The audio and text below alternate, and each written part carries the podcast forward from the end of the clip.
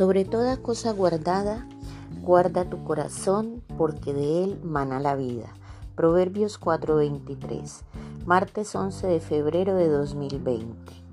Clases de amor. Buenos días con Dios les trae un tema sobre las clases de amor que podemos llegar a sentir y estas son algunas de ellas.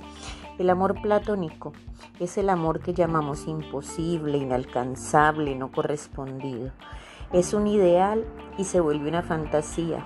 Soñamos con él y en muchas ocasiones lo convertimos en obsesión. Amor de pareja. Es un compromiso genuino y real que una persona siente por otra. Es un concepto idealizado del amor propio, del romanticismo. Todos aspiramos a alcanzarlo con nuestra pareja. Lo llamamos amor verdadero. Deseamos que sea para siempre, que sea sincero, íntegro y especial. Se idealizan las personas y nos identificamos con ellas. Esto ocurre porque las personas sueñan con un conjunto de estereotipos que asociamos con el compañero o compañera que deseamos. Algunos creen en el amor a primera vista, pero el verdadero amor se construye con los años, con la entrega. Es totalmente incondicional. No lo derrumban los problemas, por el contrario se fortalece. El amor clandestino. Un ejemplo claro de este amor es Romeo y Julieta, pues se lo profesan dos personas que por diferentes razones tienen prohibido estar juntas. En este caso, odio desmedido por la otra familia con la que se quieren parentar. Amor a distancia es aquel que se tienen dos personas aunque circunstancialmente vivan en lugares diferentes. Hoy en día es muy común por el Internet.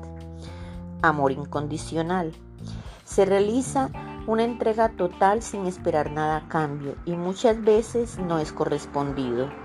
En otras circunstancias puede ser el amor a Dios, el de un padre, el de una madre.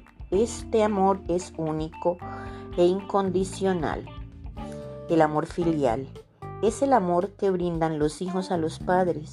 Es un amor basado en la jerarquía por parte del padre, en la autoridad, el respeto y la protección.